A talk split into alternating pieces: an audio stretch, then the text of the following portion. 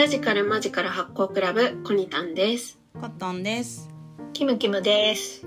この番組は80年代生まれ3人の魔女っ子見習いたちがおしゃべりを通じて新しいものの見方や考え方の種を発見するラジオごっこです。はい。今週は今週は、気になってるけどやってないことっていうテーマで話したいなと思っておりますが、めっちゃあるめっちゃあるめっちゃある。めっはい、じゃあ、キムキムさん。ちゃあるっていうか最近のナウイ、ナウイ話ね。うん。あのー周りの人たちが弱い40を超えて数年経ち始めたら、うん。みんな、みんなというか少しずつシミが取りたいって言い出して、シミが取りたい。シミをじゃなくて。シミを取りたい。あなたが欲ししいみたいな。シシミミが取りしたたい。いって言い出して、急にだよ、急に。へ急にね。それで、いろいろどこがいいかとか調べて、え。うん。顔に、顔面に課金すればいいんだよって言い始めて。うんうん。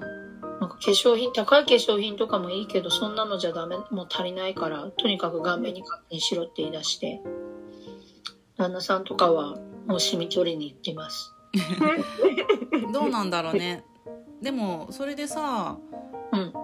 なんか、パって、その、嫌だなって鏡見るたび思ってるんだったらさ、うん。ねえそれが良くなるんだったら、いい、いいよね。うん。すごいよね。しかもなんか、一回クリニックに行って、うん。その後、もう一回行って、バチンって。レーザー？15分ぐらいで、バチン。一回パ、あまま全部の時間取ってる。バチンってなんだ？ビンタなの？みんなじゃないよ。みんながバチン。なんだっけ？長州力みたいな。ビタバチンバチンバチンじゃあ光やってんだよね、多分ね。光の光線みたいなのあってレーザーみたいなね。そうそう。それで、なんか、その集中的になんかそのシミに対して何かを当てると、うんシミが浮き上がってくるの。浮き上がってくんの？浮き上がるとこあるんだで、濃くなるの。なんか好転反応みたいなので、うんうん。一週間前になったんだけへーど、一週間、一週間でなんかすごい濃くなってて、週うんうん末。うんすげえ濃くなってるって思ったら、取れたとか。え取れどうやって取れんの？わかんない。朝取れてた。ターンオーバーですかねターンオーバーのね。ターンオーバーするんだと思う。ターンオーバーの宗教めちゃめちゃ早めて、ああずーってして、うんって、どっか行っちゃった。どこ行っちゃった、うんうん えじゃあ成功ってこと？成功じゃん？すごいじゃん。で、一回でだよ。ね、なんか、なんか濃い、濃い人とか多い人とかでも、ほんと5、6回でかなり変わるんだって。へえまあ個人差ありそうだけど。うん。そう。で、私もね、あの、若い頃は唇にほくろがあったんだけど、唇って多分ターンオーバーが早いからなのか、ある日皮がペロってめくれて、えうん。ーそしたら、まあもしかしたらシミだったのかもしれないんだけど、若い時からこう、うん。そばかすとかもあるから、もしかしたらシミだったのかもしれないけど、それがポロって取れて、それ以降出てこなくなったんだよね。すごいね、ターンオーバーって。うん。だから、確かになんかターンオーバーによってなくなるっていうのはあるのかもしれないね。ポロンって。ポロンいや、で、そういや、本当にそんなんだったらさ、ピョってやったらいいよねって言って。うん。まあ確かに。うんうん海外にもうすぐ移住するって言ってる友達も、日本にいる間に全部落としたいとか言って、早く行きたいとか言って。なんかわざわざ課金のためにさ、韓国に毎月行っているるよね。よね。いる。うん。何するの韓国で？なんかそれこそそういう、シミ？あの、レーザー当てるとか、うんあと、夏の、なんかこう、針とか注射ビャって打打つやつとか。うんうんうんああ、ヒアルロン酸注入みたいな。ああ、ねシワ、たるみはヒアルロン酸なの？ボトックスとかなんかよく聞くけど。ボックスとか、ボトックスね。あとなんか、ようわからんけど死ぬほど痛い注射を顔に死ぬほどまくるやつとか、うん。全然やりたくない。けど、本当に肌が綺麗になるみたいなので、めっちゃ見ちゃう、そういうの。さ、動画で。ボトックス、なんか変なこう、なんていうの？張りが出るようななんか入れてるね。人ってなんか、わかるよね。うん、わかる。うん。なやりすぎちゃうのかな？やっぱ求めちゃっていろいろ欲しがりさん。なんか、なんかここ、この顎のラインがすごい変になったり、唇がさ、すごい変になってたり、あと鼻のと鼻がすごい変になってて、あとここがうん。ベロになったりして、なんか、ってなって、うん。妙な張り。わかるよね。わかるね。妙な張りが出てさ、なんかやりすぎなきゃいいのに。う、ん、えでもね。さね。やりたくなっちゃうんじゃんいろいろ多分一風回船おばさんだ、風船おばさん。ナイス風船おばさんってえ、風船おばさん知らん？あれ？風船おばさん風船おばさん顔にさ、そのわかる。ね、あの、そのボトックスみたいなのを、風船？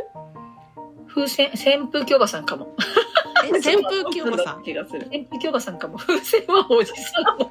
風船おじさんでしょ？風船おじさんは知ってるよあのいろいろ風船おじ世界さんは、あの、ユーロ一周しますってね。ねこれ出ちゃったおじさん。うんしうん多分しわかんない。天の国に。あと ひ引っ越しおばさんかと思った引っ越しあ奈良の 引っ越し、引っ越越し。しあの布団叩きですごいさ出てけ出てけってやるやつ違う違う違う違う。風船おばさんでも引っ越しばばでもなく、そう、扇風機おばさん。自分でなんか注射をその顔に、ど、なんかその、医療行為として受けてたんじゃなくて、うんなんか自分でどんどんどんどんいろんなところに注射をして、うん。挙句の果てに顔がなんていうのか、普通の顔の3倍ぐらいになっちゃって、すごいじゃん。もうブヨブヨになんかもうえ？染み出しちゃって、すごいねうん。扇風機おばさんかもうやばいみたいな。ね。多分調べたらね。る、仏教おばさん。出てくると思う。扇風機って言ったら扇風機おばさん出てきてああすごいすごい。扇風機って入れたらおばさんが一番上に出てくる。出てきた。えー、え死んじゃったの？死んでないのよ。それなんか、なんか、整形手術みたい。あ、死んだ、死去って書いてある。書いてあるよえいつ死んだ怖い。あ2018年に亡くなってる。すごいねいやーだってこれ副作用っていうかさ、ちょっとやりすぎちゃったよね。やばいの入れてた。そうそう、なんかもう変なもんいろいろ入れまくってたんで。あそうなんだすごいな独自の判断で。そう、独自の判断でなんか油みたいなのを入れたりとか。へえなんか一回そういうのをさわかんないやってその病院でやってみてさいいって思ったらなんかエスカレートしちゃいそうっていうのは思ったりするうん。ね。うんまあ程度だよね、やっぱ。程度問題で、やっぱその、いい、いい塩梅にちゃんと落ち着ける冷静なマインドセットと客観性を持っていたいよね。うんやっぱあのヘルタースケルターみたいな岡崎京子うんみたいな感じになっちゃう。うんでなんか若い子のね、なんか SNS のさ、TikTok とかにしてもそうだけどさ、もう本当に一瞬にしてさ、めっちゃ可愛いフィフィルターかけたら一瞬にしてさ、可愛くなるじゃん。うんうんうんだから、それにもう見慣れすぎると、あなんか自分のリアルな顔に違和感って出てくるかもなってめっちゃ耐えられないみたいなうん。いや、でも絶対あるよ。その、前もなんかちょっと話した気がするけど、その、バーチャル上のうん私と生身の身体の私にギャップがありすぎると、やっぱ苦苦しいとうん。から、だからその、バーチャル上の、だってやっぱ人間はその身体性からは離れて生きられないっていううん。ことをベースに生きてった方がいい気はするけどなって。そうだねうん。なんか、それはそれでなんか、全然別の自分として切り離して、それをそれで楽しめる人だったらいいけどね。なんか、そうってしまうと苦しくなるよね。だから自己肯定感がちゃんとあって、うんうん自己てた上で、うん。一つのバリエーションとして、うん。本当にアバターとしての自分だったらいいんだけど、うんそれが、そっちが自分になっちゃって、本当の自分が自分じゃないみたいな感覚にうんいっちゃうとかなりきついんじゃないかな。そうだね結構さ本来の自分とちゃんとまあ不服だとしても折り合いはつけていてうん。でそのバーチャルの部分も夢としてやった可愛くなったみたいなうん。感じであとその価値観だよねその価値観自体をその社会的にとかっていうところに求めちゃってるとさフィルターでやる可愛いってさなんかすごい本当に可愛いのかなって感じじゃん。みんな同じ感じになるじゃん。そうそうそう、ねそう。全然別にそれって本来の美しさじゃないし美しさってそういうことじゃないと思うそうだよね。逆的にねあえてこう誇張してさプリクラ撮ったりとかするとすごいじゃん、うん。逆的には使うけどさねどういうところ美今日美の回ですかもしかして。美会になっちゃった美ね。美を語る。やりたいことで言うと私は他もあったんだけどでもそれも美の会かもしれない。えでもさ逆にそそのさ逆にじゃないか、そういうこう社会的にいいとされてる美じゃなくって自分がこうこういうところ誰とかさんのこんなとこ美しいなとかさは？みたいなことってなんかあるかな？いっぱいあるよ。うん。美しいのはなんかいろんなところにある。それこそその見た目とかじゃなくて気持ちとかあと行動みたいなことに思っ感じたりとかあとはそれこそその造形とかいうことじゃなくてパート？うん。その例えば指あの指の先のこうなんかこううん。所作みたいなことが美しいなって感じたりとかあとあり方とかねマインドの、うんなんかそうそういう美しさをでも見出すには見出そうとする気持ちとか努力みたいなのが必要だと思うね。鍛錬。そうだね。うん、やっぱちっちゃい頃って分かりやすい好きなんだろう美醜とかに振り回されやすいもんな。そうだね。あと見てないよね。うん。物事をなかなかじっくりねなんかこの人いいなって思うとこのなんかがどういうとこなのかみたいなことをじっくり見てられる間があんまなかったりするしね。感性がやっぱそこまでこう研ぎ澄まされてないから、うん。だから足速い男の子がモテるんだと思う。ねだってかっこいいと本当は全然関係ない。うん。さ足速いとかっこいいっていうか小学校の時すげえ足速いけどなんかちっちゃくて猿みたいな男の子めっちゃ人気あったの超不思議だもんな。そうだね、うん。うん、足早いとかは結構な価値観だったね。うん、だから見てね。だから価値観だよね。ただそのそこの場における。なんかあのリレーの時にさ何人もごぼう抜きにしちゃうみたいなことがいたじゃん。うん、それ確かにかっこいいヒーロー感あるもんね。でもさ、うん。そのかっこよさってさなんかやっぱり、なんか蝶々追っかけるみたいな子供が虫だみたいな感じで追っかけるのと同じ感じっていうかさなんか気になるから追っかけちゃうくらいな感じだよね。うん。うん。よく見て味わってじゃない、全然。ねわーって動きの速いものに「あなんだなんだあれ」みたいな引っうん。張られてる感じそうだな、んだから本当は独自の基準とか価値観を持って見出した美しさに価値がある。うんでうん。ね、あの人は、例えばなんか食べ方が綺麗とかもあるじゃん。うんそうだね。うん、なんかそういうことを、こう見出せる力があるといいなと思うけど、どうやったらそうなるんだろう。そうだねなんかさ京都って結構お茶やってましたって人割と全然普通に多いなって思うんだけどうん、うんやっぱそういう人ってさちっちゃい時からそういう和のこと何々道がつくものやってるこう東洋の身体感を扱うみたいなやつってさその何々道をやってる中にしか今ないと思うんだけどそういう人ってなんかやっぱこう腹が据わってそうな感じどっしりしてたりとか、まあ、背筋が伸びてたりとかすごいなんかシンプルな感じ思考性だったりとかっていうのは結構感じたりするかもしれない。まあでもやっぱ身体運用と、あれだからじゃない？常に道は、こう、共にあるからじゃない？うん。うん。身体運用を伴わないなんとか道ってあんのかな？銅の中にしか今そういうのがないからさ。道のとか中にしかないのかな？まあそれで言うとわかんないよ。そうみたいだよ。道の中にしかないかどうかわかんないけど、まあ例えばピアノとかもさ、基本身体運用なわけじゃん。うん。う。ん。道、まあだから道、東洋道はの東洋的な身体感で言ったら何々道みたいな茶道華道とかそういったものがその生活とかも全部共にした上での型として中に残ってるから、まあ、そうじゃないこうお稽古事とか別のねピアノとか今言ってたやつはまた別の体の在り方にはなるとは思うんだけど、うん。うん、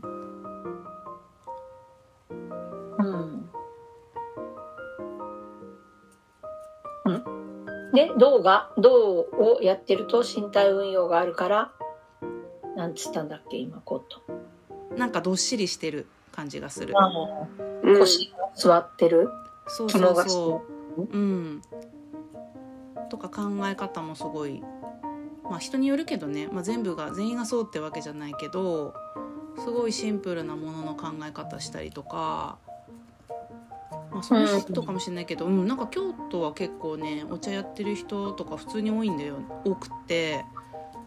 東京にいる時ってあんまり出会わなかったんだけど多くて。でなんかこの人ちょっと面白いなと思うとやってたんだよねとかそういう話を聞く。うん。まあ茶道とか華道とか、まあ、茶道ってそもそもやっぱりあのなんていうの世界観がすごいあるじゃん。ううんんでなんだろうな。わかんない。私はどうと言われるとどうしてもすぐ合気道になっちゃうんだけど。うん、剣道とかもある内田ね。達の,せ、うん。あのあれで。うんそういう意味でやっぱ道なんとか道っていうのはやっぱあの作法があるじゃん。うん、型型の世界だよね。そう手張りがあるんだよね。手張りの世界で手張りって型から入って型を守ることで自分の中に多分こう基礎ができてうん。物差しみたいなものができてそこから歯だったり理だったりに進むことによってすごいこう熟達していくうん。ところの種のところで多分徹底的にこう自己否定しないとできないじゃん。うん。じゃない？な要はさじ自己流じゃないじゃん絶対。うんうん型をいく作業ってうん。自分がこうだとかなくてそのがじゃなくてこうそれを一旦捨ててそこに入ってみるみたいなことをやっていくのって多分うん成熟する気がする。なんていうの？自分なりにやりたいようにやりますっていう人じゃなくて。うん。うんなんか型にはめられて鍛錬することで一回自分から離れてうん。受け入れるってことをしなきゃいけないから、うんうん。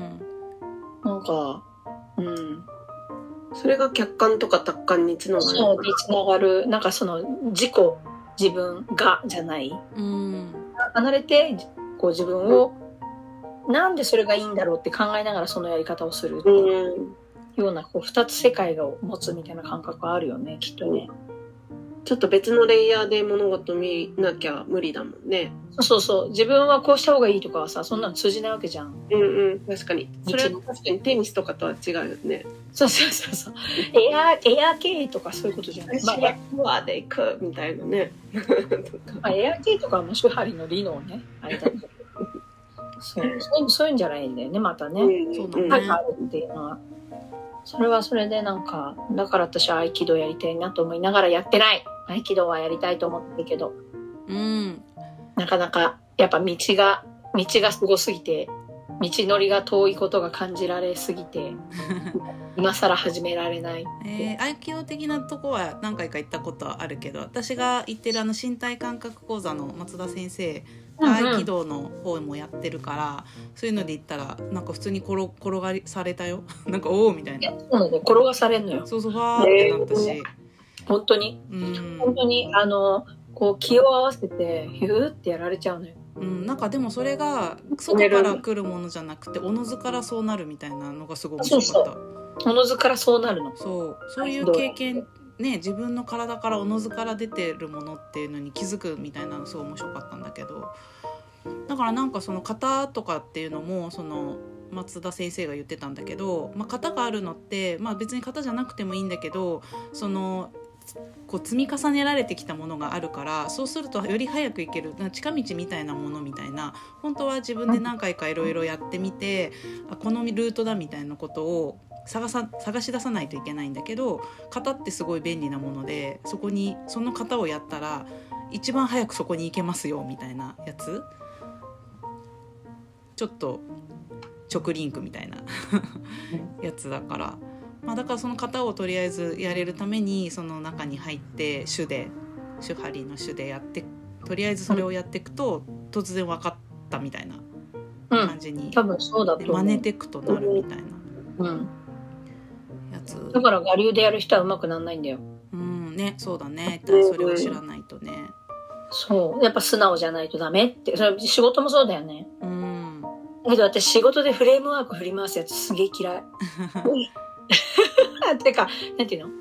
あの、まあ仕事のかフレームワークって型じゃん。うんなんかその型にはめりゃ何でもいくかって、要はその型をずっと使い続けてさ、うん。その型でこう考え続けてやり続ける中で、旗と気づくこととか、到達する場所があるんだって、一回そのフレームワーク使っただけじゃ使いこなせないわけじゃん。うん。うん。だけどもう次から次へともう今のこの世の中、うん。フレームワークがこう、バッコしてるからバさ、ッコバッコ。どういうやなやつがあるの？フレームワークとか。フレームワークってなんかどういうどういうやつ？え、だから、例えばマーケティングの 4P とかさ、ああそういうのか。ううん。んと 4C、3C 分析しましょうとかさ、うん。スワット分析しましょうとかさ、うん。わかるね、わかりやすいところで言うとだよ。もっとうん。もっとなんかすごいいろいっぱいいろんなうん考え方で、うん。ねなんか構造化してうんたらかんたらとかさ、いろいろ、うん。いろいろあるのよ、本当に。うん。で、いあの、なんていうのかな。そそれを使い倒してきて、うんそれが出てきてだったらいいんだけど、なんかこれ使えそうだからここにはめてみようみたいなのを一回ぐらいうんそれに基づいてやってみたっていうことと、そのフレームがちゃんと真に理解できて使いこなせるっていう私は話は別だと思ってて、うんうん。まあ、とはいえさ、フレームに乗ればある程度までいけんだよ、もちろん。型だ。そういう便利なものではあるから。うんで、なんか次から次へといろんな型持ってきてもなんかそれどうにもなんないんじゃないかなってすごい見ながら思ってる。そうだねまあ、整理したりね、あの、プロセス、あの、まあそうだね、整理するには便利だと思うんう。うん。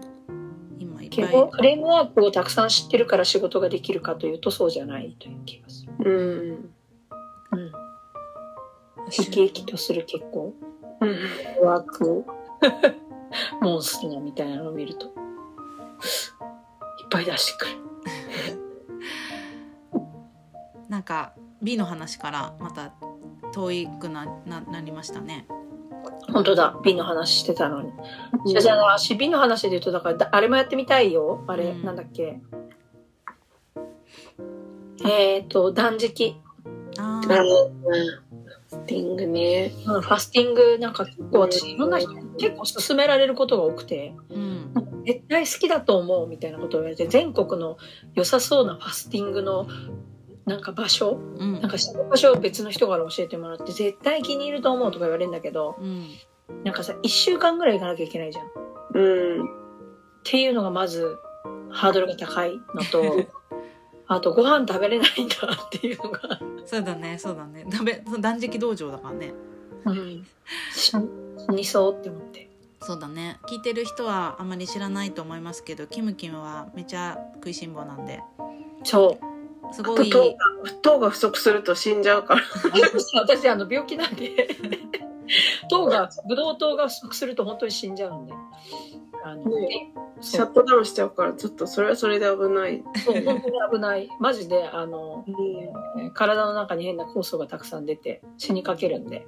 ダメなんですよ。そう。だからだから多分ダメだよね。うん。ちょっと怖い気がする。うん。ね。多分ダメだ、そうだわ。私ファスティングいけないわ。だからファスティングが進めなんか好きなんじゃないかっていうのは多分自分の体の中で起きてることとかをなんかこう感じたいとか、今こういう状況だなとかそういう楽しさは多分ファスティングってあると思うの。すごく食べたがってるけど、なんかこれは偽の食欲なんだだだったなとか、うんうなんかさ過敏になったりするとかっていう話を聞くじゃん。うんううんん、でも向いてるかどうかっていうとその糖が足りないと やばいっていうのはちょっとあ合ってるかどうかわかんないよね。うんやったことある？やったなんかことある？自己流ではやったことある。それもあるんだすごいあ、私もあるかも。なんか、なんだっけ？そういうのめっちゃ流行った時ない酵素みたいな。あ流行った流行ったジュース酵素ジュースみたいな。うんそれこそ前職一緒だった時うに、ん、何人かでダイエットやろうみたいな時とかにもうなんかやったかもしれない。ダイエット部がほ勃発してたよね。うん。あデブ？デブ？あデブ？デブ？デデブの部が部活の部そうそうそうデブデブっていう部があったんだよねデブっていう部があった時にやったような気がする。うん。でもやっぱね、しんどいよ。やっぱり。しんどいよねだってう死んでんじゃん、うんん。なんか、いくらジュース飲めるからとて、腹は満たされないから。やっぱ、2日目とかがめっちゃしんどい。あ無理だと思うだもんでも道場だったらちゃんと見てくれる人もいるからまだいいかもね。しれないちゃんとした監修のもとやるのは確かにやってみたいかも。ねそういうのだったらうん、いいあとかもしれない単純にもう瞑想とかもなんかちゃんと教えてもらってやったことないから、うんうん確かに。うん、なんか高野山とか行って、小屋さんいいね。なんか宿坊、宿坊行ってさ、そうそうそうそう。体験したいね。ちょっとなんかやってみたいな。でも座禅と瞑想は違うんじゃないの？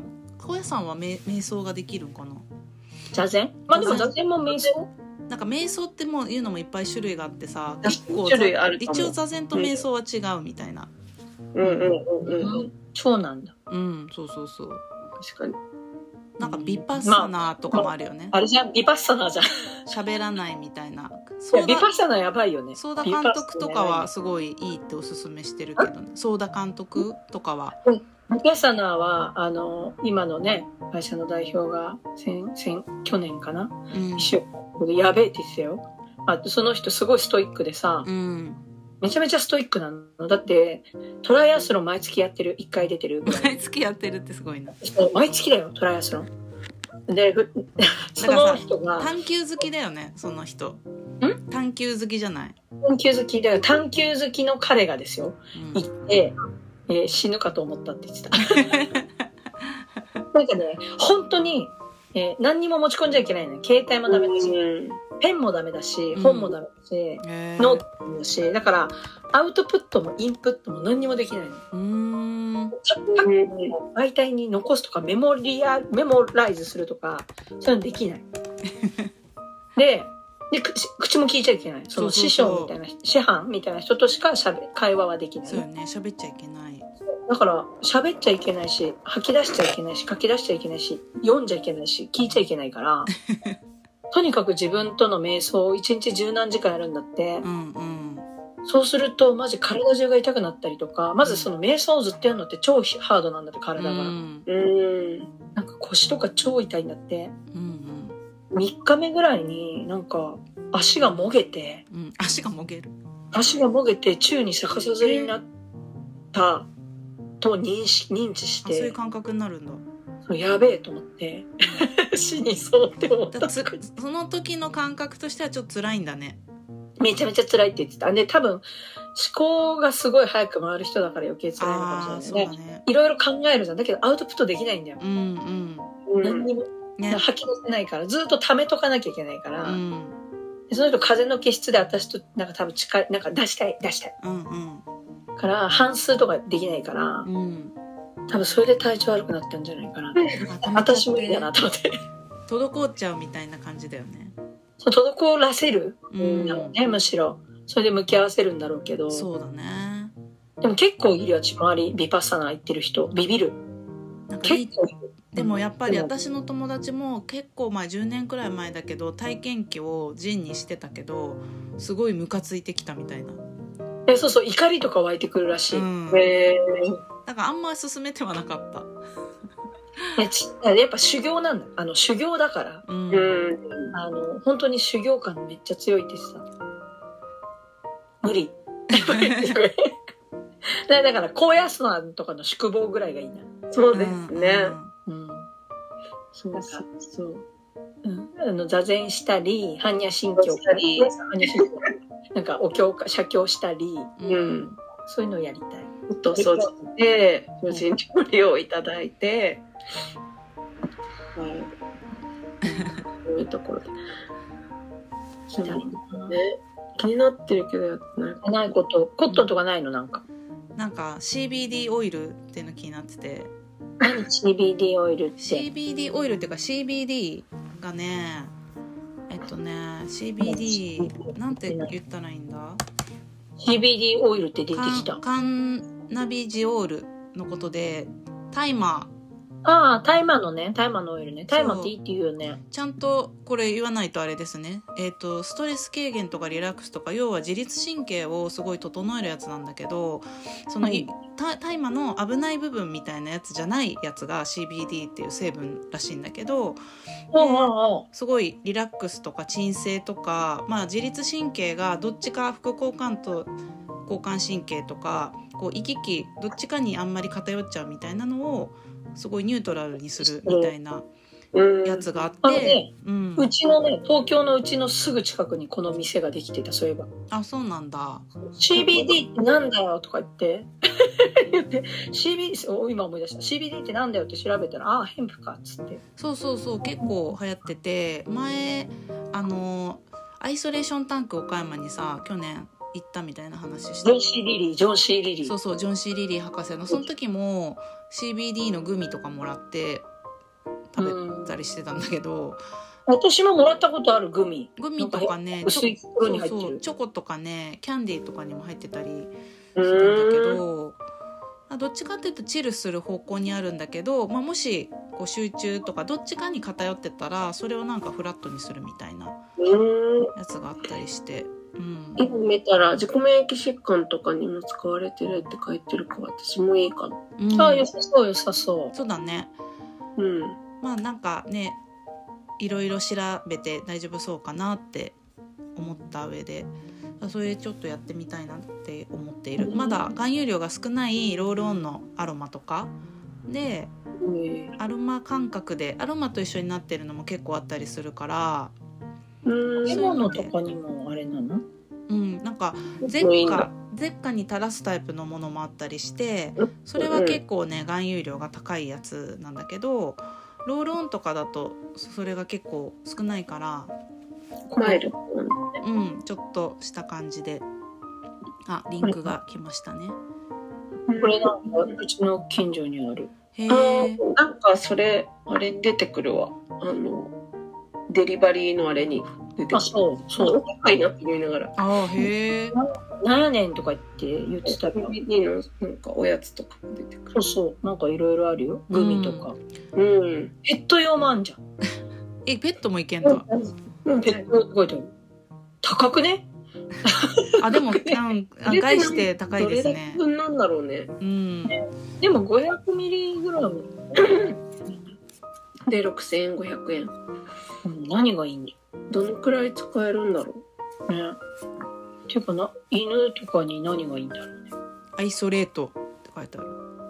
アイソレート？CBD アイソレアイソレーションタンクのアイソレート。アイソレートってどういう意味なんだっけ、アイソレートは孤立化させる。うあだからこうしゅ中に中に潜るみたいなこと？集中鎮静だから CBD アイソレートだからなんだろうね。その、いいとこだけ取りましたみたいな意味じゃない？ああそういうことかわかんないけど。うんシニティオイル。皆さん自分で調べてくださいねこれはあのよもやま話なんでもうよもやまよ話だからもやま話。なんであの興味ある人は自分でちゃんと調べていいかどうかは見てください あんま分かってないんで、うん。でもまあこういうの、こういうのがあるんだうね。ん、こういうのがそうン、ビーガンイノベーターって書いてある。そうそうあるからで友達が今度誕生日だから多分ね知知ってはいるけど興味がありそうみたいなやつだから一緒に同じロールオン買ってスターター試そうかなって思ってます、いいですね。うん、いい一緒に一緒にやれるし多分ね知ってはいるけど手出してないと思うんで分かってないと思うんで。うん。「なんやねんそれ」みたいな「いいやん」いいね。 New information。私もちょっと CBD、ドンちゃんに与えてみよう。ん。どんちゃんかい、う。ドンちゃん、でも変化あるかな？どんドンちゃんががさ、一番病気がちだから。あそっかそっか。すごい病気。整うとねいいですね。自律神経、うん。何でも神経何でもさ。結局何でもかんでもさなんか不調があったりすると自律神経って言われるじゃん。すぐ言うよね。すぐ言ってくるね、それだけ大事ね。うん。不定収束とかも全部そうでしょ？うまくそれがいってないみたいなね。そう。うん。まあでもそういうもんだな。大事なんだろうな。自律神経とすぐ背骨っていうから。背骨に自律神経が集中してるからなんだけど。ウイスキーってつまりはストレスってこと？うんまあそう。うん。まあ、ストレスによってその交感神経と副交感神経の、あの、なんていうの？切り替え？うん。舵取りがうまくいかなくこの舵取り機能が壊れるんね。ううん。ん、だからそうすると自律神経が乱れる。だね。チルしたい時間帯なのに交感神経でギンギンになっちゃってるからすごい辛かったり私さ結構お昼ご飯食べた後とかに頭痛くなりがちなんだけどそれはお昼食べて緩むはずなのにこううまく副交感神経にいかなくってで交感神経の方が優位になってるからこうなんだろう過剰になりすぎて頭痛くなるんだよっていうのを針の先生が言ってて。爪もみ？爪もみとかやったらいいんじゃない？爪もみ？爪を揉むの？爪もむの。爪もむと交感神経あのあのリラックスさせられるんだよね、で交感神経を抑えられる。うんうん。だけどえっ、と薬指だけが確か反対なんだよな。交感神経を活性化させちゃうだ忘れちゃった。あのりょうちゃんがねがんだった時に毎日やってあげてたんだけどうん爪を揉むとその免疫力が上がるみたいなその交感神経と交感神経のバランスが整ってあの免疫力が上がるんだけどなんか薬指確か薬指だった。ら調べちょっと調べたら分かると思うけど、指だけが逆に活性化させちゃうからそこだけ揉んじゃダメみたいなえー話をした時に確かポニタンがえっ、とアイルベーダの先生にあなたはちょっと副交感神経をあの起こした方がいいからそこを揉みなさいえそうなんだ。逆にそこを揉めみたいな。副交感神経優位なんだ。揉ん。で大丈夫っていう。あとね、なんか、揉んで大丈あ夫の CBD じゃないけどね、ナリンっていうところのやつが私、あわかる。私も持ってる。ナリンのハーブオイル？うん。私もいっぱい持ってるよナリンのハーブオイル。なんかいっそれぱい好きそう。45種類くらい入ってんだよね修道場のやつそうそう。スイスの修道で培われた伝統レシピ。ナリンのハーブオイルをこめかみに塗ってると結構頭痛がマシになるえー、素敵。なんかさ、いいよ喉に良さそうなのないかな？あった。スイッシーキャンディあキャンディーあのね喉スプレーもあるナリンでー。えー、喉スプレー。あ、でも喉スプレー結構私なんかちゃんとしたの最近使ってんだ。どんなどんな？これ？プロポリススプレー。うんプロポリスなんですねやっぱプロポリスで、しかもマヌカハニーとかなんか入ってて、オーガニックのやつ、あそこで買った、コニタに教えてもらったやつ。どこだ？なんかあのーそういうものだけが売っているお店。ナチュラルハウス？ナチュラルハウスじゃないな。なんか、表参道かどっかにはお店があった気がする。コスメキッチンみたいな？ああ、あそこね。名前忘れちゃったけど。うんと、うんと、うんと、うんと、うんと、うんと。何だったっけね。な、にゃにゃにゃにゃにゃ。アムリターラね。あ、そう、アムリターラ、アムリターラ。うんうんアムリターラいいよねうん。コスメキッチンじゃないのアムリターラアムニターラの直営店で買った。うん、なんかお味噌とかも出してるよねアムリターラうん、うん。ね、食品の着火販売でね。あったり化粧品とかもあるしねみんなよく知ってるね。なんか一時すごい良くて使ってたでもちょっと高いんだよねアムリターラはうん、でもすごいいい国産だしね。そうそうそうそう、国産自然のもののパワーとかそういうのを入れてる化粧品とか、書いてある。うん、化粧水とかも化粧良品とかもう。ね。うんうん。いいやつプロポリス。い結構喋りました、あ、喋ってるね。はい。えっとさい思ったところから結構遠いところに来ましたが美の話。ドドン美のお話あれですねシミ取りたいって話から それそれぞれの美美というか自分をどう持つかみたいな話あとなんかそのね、トライする勇気みたいなのはいいよね。ねちょっとやってみるっていろいろあるからね CBD いいじゃん。うんやってみてまたよかったら言いますね私もナリン買ってみる。し、あと爪もみもやってみてすぐできる。私は薬指を。そこにいた薬指を積極的に逆に。副交感神経を ちょっと、今がどうかわかんないけどね。そうだよね。とか変わってるかもねここら辺はちょっと判断にお任せします。はいはーい。はいはーい。じゃあ、またね。またね、またねバイビー。バイバイ